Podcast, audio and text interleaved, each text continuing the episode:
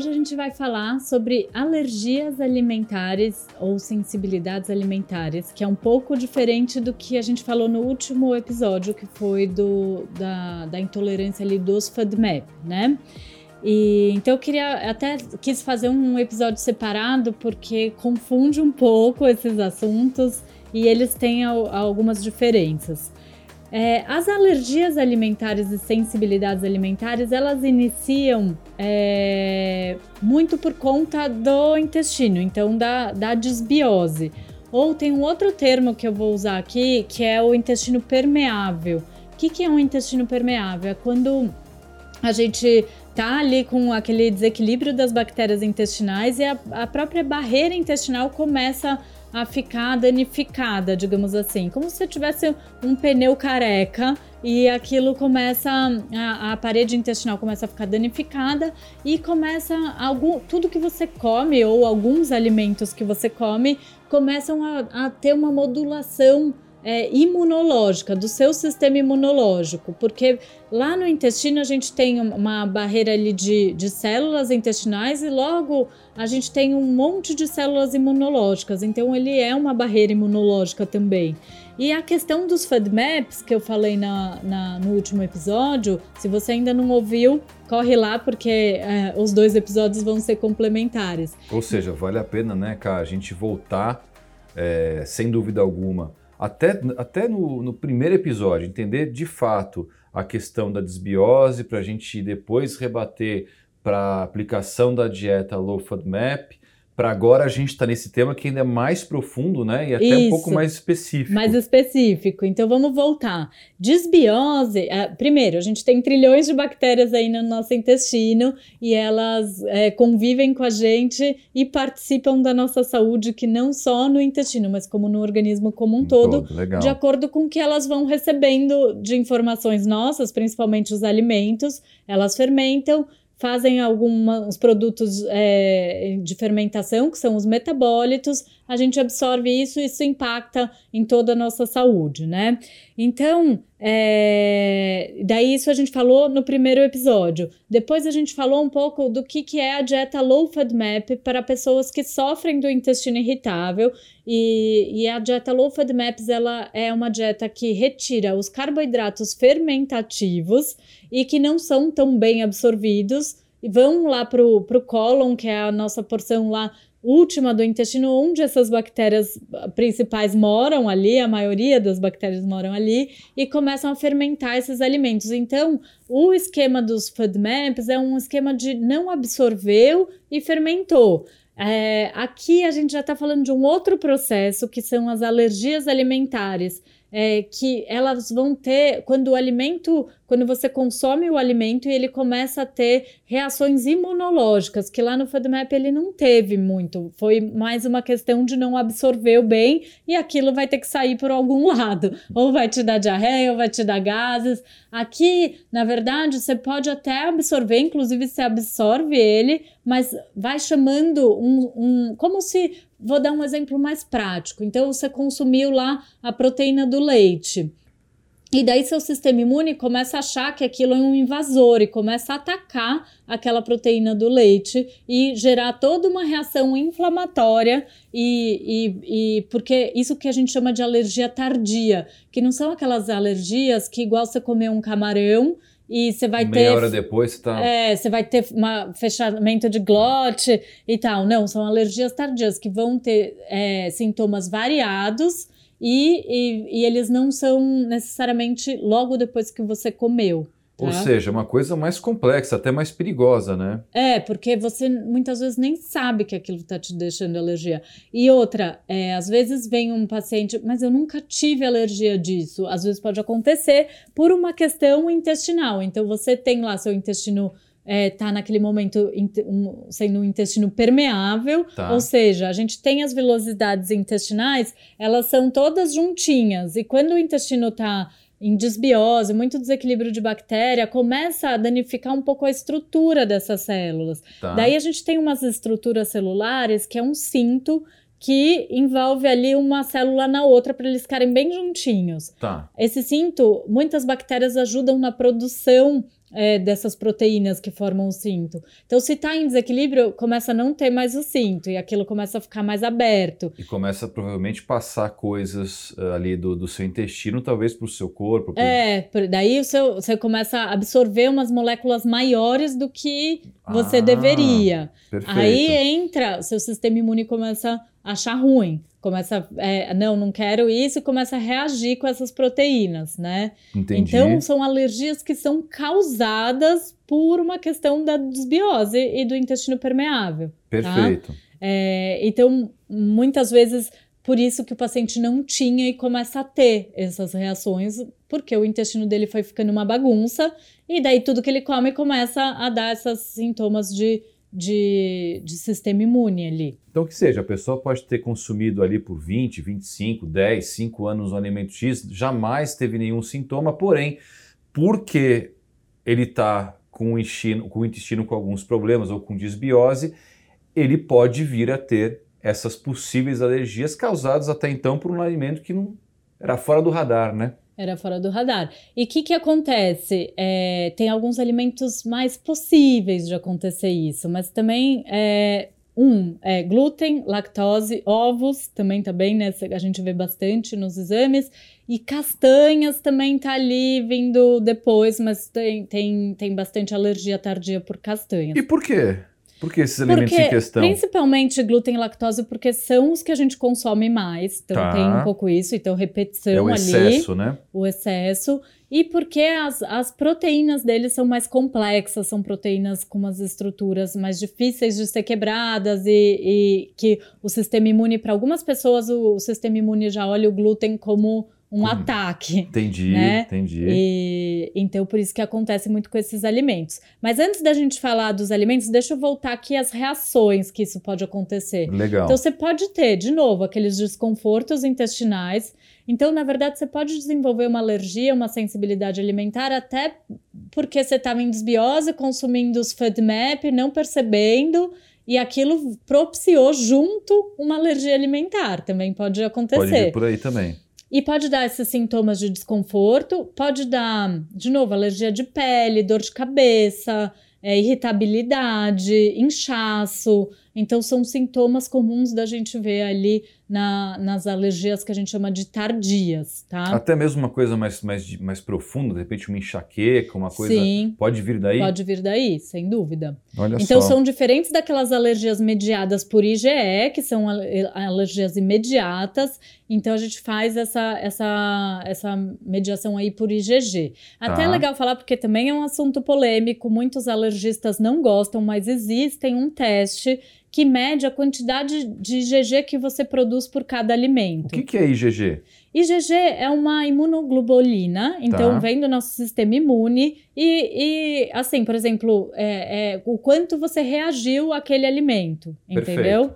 E, só que assim, a gente quando consome muitos alimentos, cada alimento que a gente consome, a gente naturalmente produz um anticorpo ali para ele, sabe? Tá. Uma reação ali para ele, normal. Tá. Isso não pode ser exagerado, né? Essa reação tem níveis. Você tem um, uma reação muito exagerada, isso é ruim, isso vai te causar uma inflamação e todos esses sintomas que eu mencionei da alergia tardia. Né? Perfeito. Né?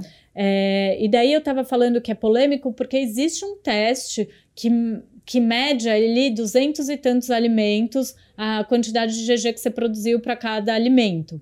Tá. E é polêmico porque muitos alergistas não gostam muito dessa mensuração e dizem que a gente produz naturalmente é, essas substâncias quando a gente come é, os alimentos que a gente é exposto. Tá. Né? Mas mas a, a, gente tem esses alimentos que a gente reage demais, e daí tem que ver o teste, porque também existem vários tipos de GG. Então a gente tem que pegar uma metodologia de um teste que me, meça pelo menos umas quatro, algumas mais específicas. É um, é um teste novo? É um teste, já existe no mercado há algum tempo, tá. mas assim, não é daqueles testes que o, o convênio cobre. É, é uma coisa super uma coisa mais específica. Entendi, não é tão comum. Não é tão comum. E daí a gente quando vai tratar, quando eu desconfio de alguma alergia ao glúten, ao leite derivados, ou a gente faz esse teste, ou se a pessoa não tem condição, também não é o único jeito de tratar isso, a tá. gente acaba é, meio que supondo ali aquela alergia e fazendo o tratamento que na verdade é tirar esse alimento por um tempo, meio que para fazer como se fosse seu sistema imune esquecer aquela que ele está é, encrencando com aquela proteína. Tá? Perfeito. Tá? Então isso a gente retira por um tempo e faz depois uma reinclusão e vê avaliando de novo os sintomas. É mais difícil do que os FODMAPs porque essas reações podem levar de três horas a três dias para se manifestar como é uma mediação imunológica, ela não é tão pontual igual dos FODMAPs, né? Entendi. Então isso pode acontecer. E, e daí no, nos exames, é, quando tem a possibilidade de fazer o exame, tem paciente que vem pontual ali do grupo, grupo do glúten perfeito ali, reage, é, com reação, e a gente sabe que é aquilo e tira, mas tem exames que às vezes vem tudo, tudo. Você olha lá, tudo que a pessoa comeu reagiu muito. É mesmo? E o que, que, quer dizer isso? Até legal para profissionais entenderem como que a gente faz a interpretação de casos assim, porque dá um pânico no nutricionista e no paciente. Mas isso quer dizer que ele está com o intestino muito permeável mesmo, que o foco é tratar o intestino antes de tirar tudo aquilo que é inviável. Né? Ou seja, antes ajustar ali a microbiota. Ajustar a microbiota, às vezes eu olho assim, se na alimentação dele tem algum muito pontual, então ele come muito glúten, então vamos tirar o glúten por um tempo, mas ajustando a microbiota, usando estratégias como a gente às vezes usa glutamina, que é um aminoácido que ajuda a, na recuperação dos enterócitos, que são as células intestinais. Ah, em alguns casos, a gente pode pensar em colocar um probiótico. É, a proteína do colágeno, que, que tem um aminoácido que é a glicina, ajuda muito na barreira intestinal também, é, alguns anti-inflamatórios que a gente pode usar, como o gengibre, a cúrcuma, é, tem alguns fitoterápicos, como a boswellia serrata, o própolis. Então, a gente vai distribuindo isso na alimentação do paciente e daí tirando os alimentos principais, né? Uhum. É interessante falar da questão do glúten. Na dieta Low FODMAPs, a gente retira o glúten. Por quê? Porque muitos alimentos que, por coincidência, têm o glúten, é, então, por exemplo, o trigo. O trigo ele é composto, ele tem uma a, a, parte proteica do trigo que, que tem o glúten, mas a gente tem a parte dos carboidratos do trigo que são os oligosacarídeos que tem FODMAP. Perfeito. Então, por isso, na verdade, o trigo ele vai ter o FODMAP e vai ter o glúten. O glúten, ele não é um FODMAP. Ele é uma proteína que muitas pessoas pode causar essa sensibilidade tá. via sistema imunológico. Tá. E daí a gente tem vários níveis aí. A gente tem ah, o paciente que tem a doença celíaca, que não pode com, consumir glúten de maneira alguma, uhum. porque o seu sistema imunológico ataca aquilo e inflamando, assim, tendo que muitas vezes até retirar um pedaço do intestino de tanta é, reação que causa aquilo, né? Poxa vida! E não fica só no intestino também. Muitas pessoas com doença celíaca vão ter muitos problemas de absorção de vitaminas e minerais, essas deficiências. Vai, vai, vai perda desencadear de peso, uma série de problemas. né? Artrite, né? artrose, tá. né? Então tem, tem vários é, problemas que você pode desencadear aí. Mas isso a gente tem exames normais, digamos assim, que você faz para saber se você é celíaco ou não. É sempre bom fazer tá? Mas mesmo que você não seja celíaco, a gente pode ter os pacientes que têm essa sensibilidade ao glúten, que é esse tipo de alergia que eu tô falando, tá. né? E daí tem desde uma predisposição genética, você ter a, a sensibilidade ao glúten, ou como você realmente está expressando aquilo naquele momento, tá? E, e daí, para esses pacientes, a gente também faz a retirada do glúten de uma maneira não tão. É, não tão assim rigorosa igual a gente tira no celíaco. O paciente celíaco, a gente tira, por exemplo, se você está comendo um pão, cortou com uma faca e eu pegar a, a mesma faca e usar no, na, na, minha comida, eu já vou ter problema. Nossa, verdade. O celíaco tem que usar, é, a gente tem que tomar cuidado com contaminação cruzada, o que deixa a vida bem mais difícil, porque num restaurante que usou uma chapa com glúten, você já não poderia consumir. Nossa, é né? super então complexo, super né? Super complexo isso para doença celíaca. Perfeito. Se a gente está falando de uma sensibilidade ao glúten, não precisa ter tantos cuidados nesse sentido. É, é mais a gente tirar ali do seu dia a dia, né? Para deixar aquele sistema imune sem, sem ficar em contato com aquela proteína que está causando aquela sensibilidade naquele momento. Tá? Perfeito. Então, é, o glúten ele vai ter tanto a parte dos carboidratos dele, que são os FODMAPs, que é Tá. o ligosacarídeos, quanto a parte proteica dele, que é o, que é o glúten, o trigo, né? Tô falando do, do trigo, assim. E todos os cereais que vão ter glúten vão ter uma proporção aí de, de quantos por cento que eles vão ter de glúten. tá? Perfeito. Então a gente acaba é, tirando o glúten muito porque ele é um dos principais que causa aí essas sensibilidades e alergias tardias. A mesma coisa a proteína do leite. É diferente a lactose da proteína do leite. Então, por exemplo, eu sou intolera- intolerante à lactose. Se eu consumir lactose, vai me dar gases ou diarreia, algum tipo de desconforto, porque eu não absorvi, não tive como fazer aquilo entrar dentro do meu organismo e vai ter que sair para algum lado. Perfeito, né? perfeito. Então, ele sai ou na forma de gases, que as bactérias quebram ela lá e, e- e nos dão gases de, em resultado, ou vai dar diarreia, enfim. A proteína do leite, que é a caseína, daí sim ela pode começar a causar esse, esse tipo de sensibilidade de alergia aí via sistema imunológico. Que também pode causar outros sintomas, como algumas alergias, dor de cabeça, cansaço, daí tem sintomas além do, do intestino mesmo tá?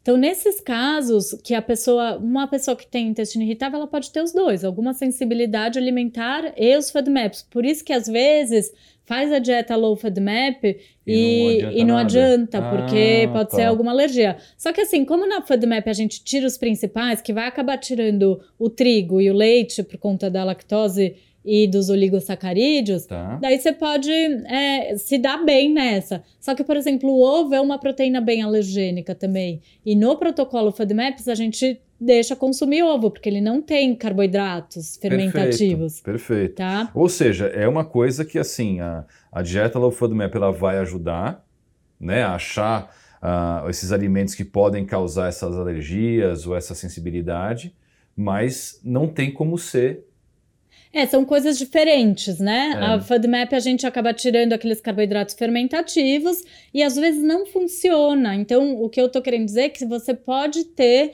ah, algum sintoma, alguma alergia também, uma, alguma sensibilidade alimentar também. independentemente Independente dos FODMAPs. Dos FODMAPs. Tá? Perfeito, perfeito. Então é uma outra causa. Isso até no nosso curso meu e da Rita, que a gente fala da dieta low FODMAPs, a gente montou uma aula só para falar das alergias e sensibilidades, porque é, uma, um sintoma cruza com o outro, então fica meio difícil do, do paciente identificar, né? Mesmo para gente na, na prática clínica, é, na hora que o paciente está relatando, às vezes eu fico na dúvida se é ah, é sensibilidade, se é os dois ou se, ou se não é, se é só um, sabe? Então, perfeito. por onde Porque começar? pode ser os dois também, né? Pode ser Lógico. os dois também. E daí o ovo é um dos que confundem, porque é, tem muito, muita gente que tem a sensibilidade ao ovo e, e ele não, teoricamente, ele não fermenta e tal. Então é sempre legal a gente observar os dois e ver qual que é a sua reação ali com esses alimentos e tratar o intestino, porque se você não trata o intestino, você pode começar a desenvolver sensibilidade a vários alimentos que você come com muita frequência. Perfeito. Então, isso que, que acontece também. Por isso que esses são os que mais é, causam essas é, sensibilidades alimentares. Acima de tudo, então, uma microbiota correta, Uma balanceada, microbiota correta. para a gente eliminar uma série de possibilidades e, de fato, começar a ter um diagnóstico um pouco mais certeiro, né? Sim, porque se, é, por exemplo, uma pessoa que não tem nada de estar em simbiose, o intestino dela está perfeito. Ela vai consumir glúten, leite, ovo e a microbiota vai fazer uma resposta normal ali. Então não vai fazer uma resposta exagerada imunológica, né? Suas células estão direitinhas, então você já tem uma barreira física ali também Perfeito. de filtrar.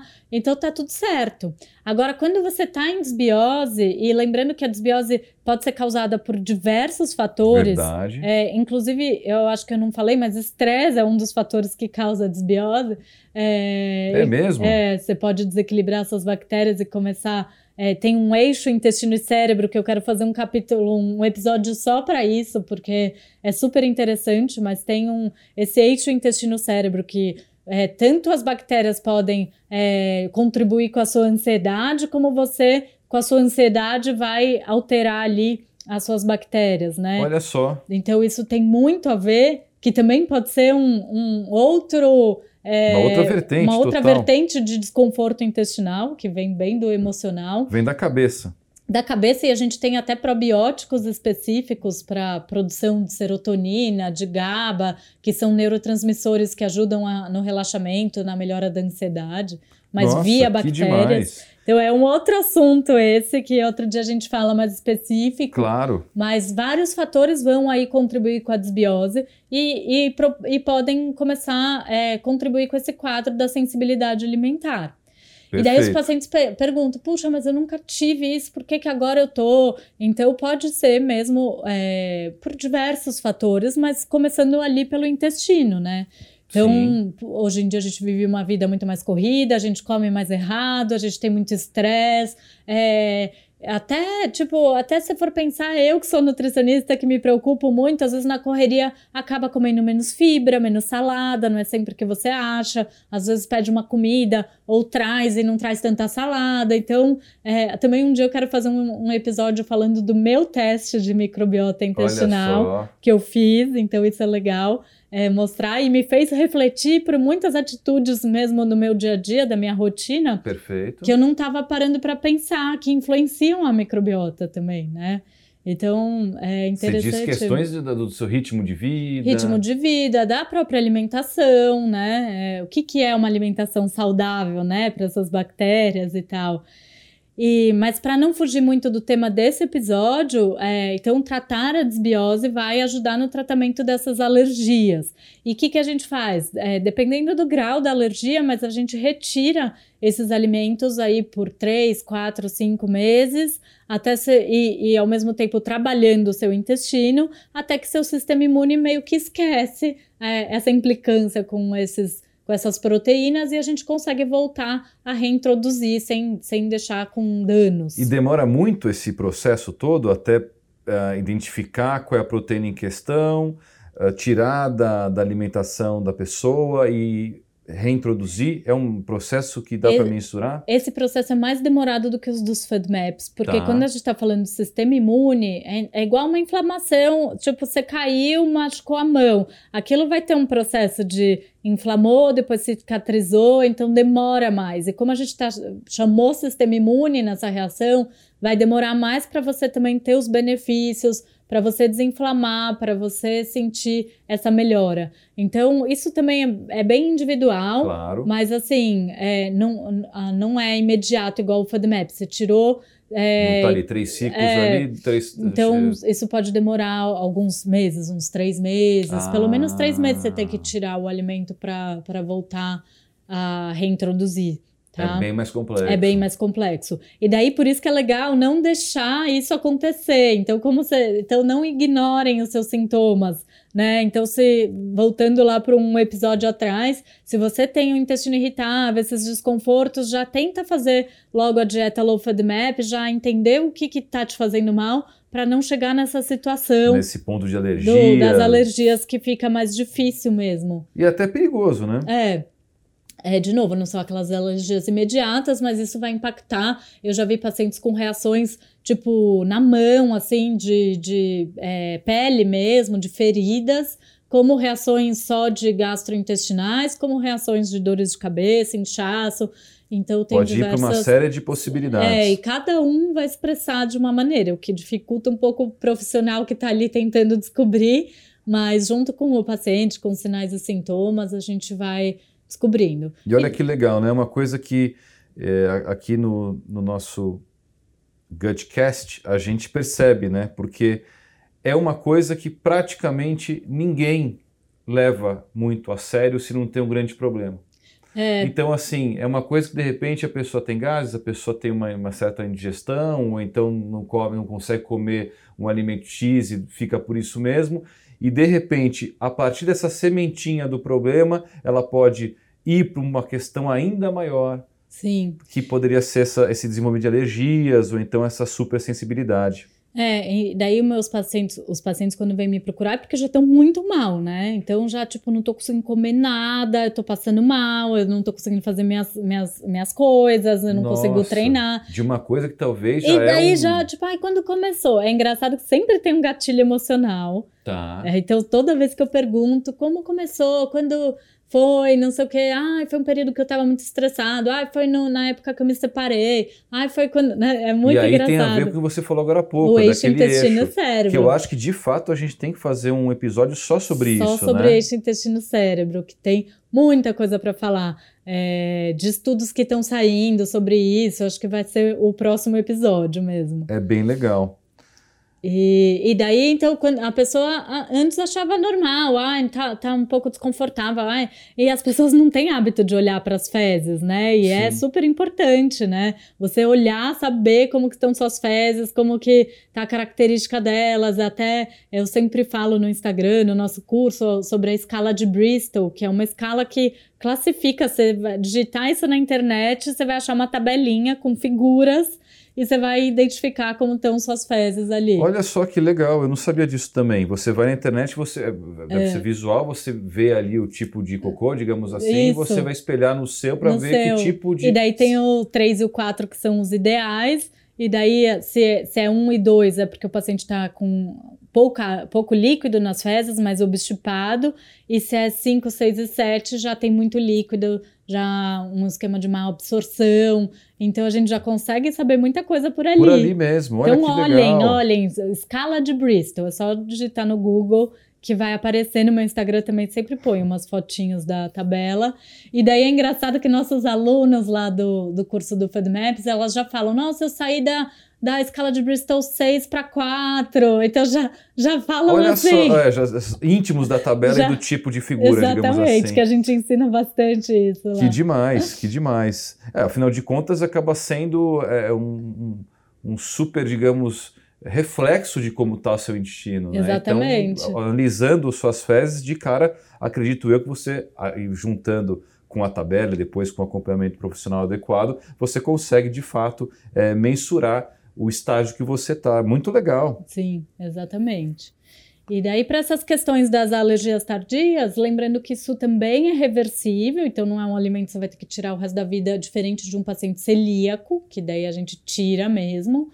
E, e daí é só melhorar ali o intestino e a gente consegue reintroduzir, né? Que bom. Muitas vezes o paciente não se sente bem introduzindo e acaba deixando de comer a, aquele alimento. Muitas vezes ele, ele aprende outras maneiras de comer e não coloca aquilo com tanta frequência. Uma coisa legal de falar é que o intestino, para coisa de intestino, o legal é variar bem a alimentação, não tá. deixar aquela coisa todo dia eu faço tudo sempre igual, sabe? Tá. Então todo dia eu vou comer ovo de manhã, vou comer frango, vou comer. Então, quanto mais variedade alimentar você tem, mais diversidade na, nas bactérias intestinais você vai ter também. Olha só, você acaba construindo aí uma, uma microbiota mais saudável. Mais saudável, Até mais porque você está ingerindo uma quantidade maior, uma diversidade, perdão, maior de alimentos que devem gerar ou, ou, ou nutrir essas bactérias, Sim. esses fungos de forma é, mais completa, Sim, né? sem dúvida. E daí você vai pegando é, os grupos diferentes ali, cada bactéria tem um substrato de preferência, né?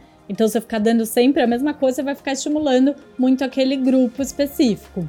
Resumindo, tudo passa pelo nosso intestino, literalmente. Literalmente, tudo acaba em merda, literalmente. Não, e essa é uma coisa muito importante, porque tudo que você consumir, essas bactérias vão entrar em contato e vão dar todo o tom da alimentação para você. Por isso que tem coisas saudáveis que para você não é. Né? Então, é a importância de você saber o que está acontecendo no seu intestino, olhar seu cocô. Então, criem esse hábito e, e, vejam isso como, como um autoconhecimento nada mesmo. Nada de nojinho, nada de nada nojinho. Nada de nojinho, exatamente. E a gente se vê no próximo episódio.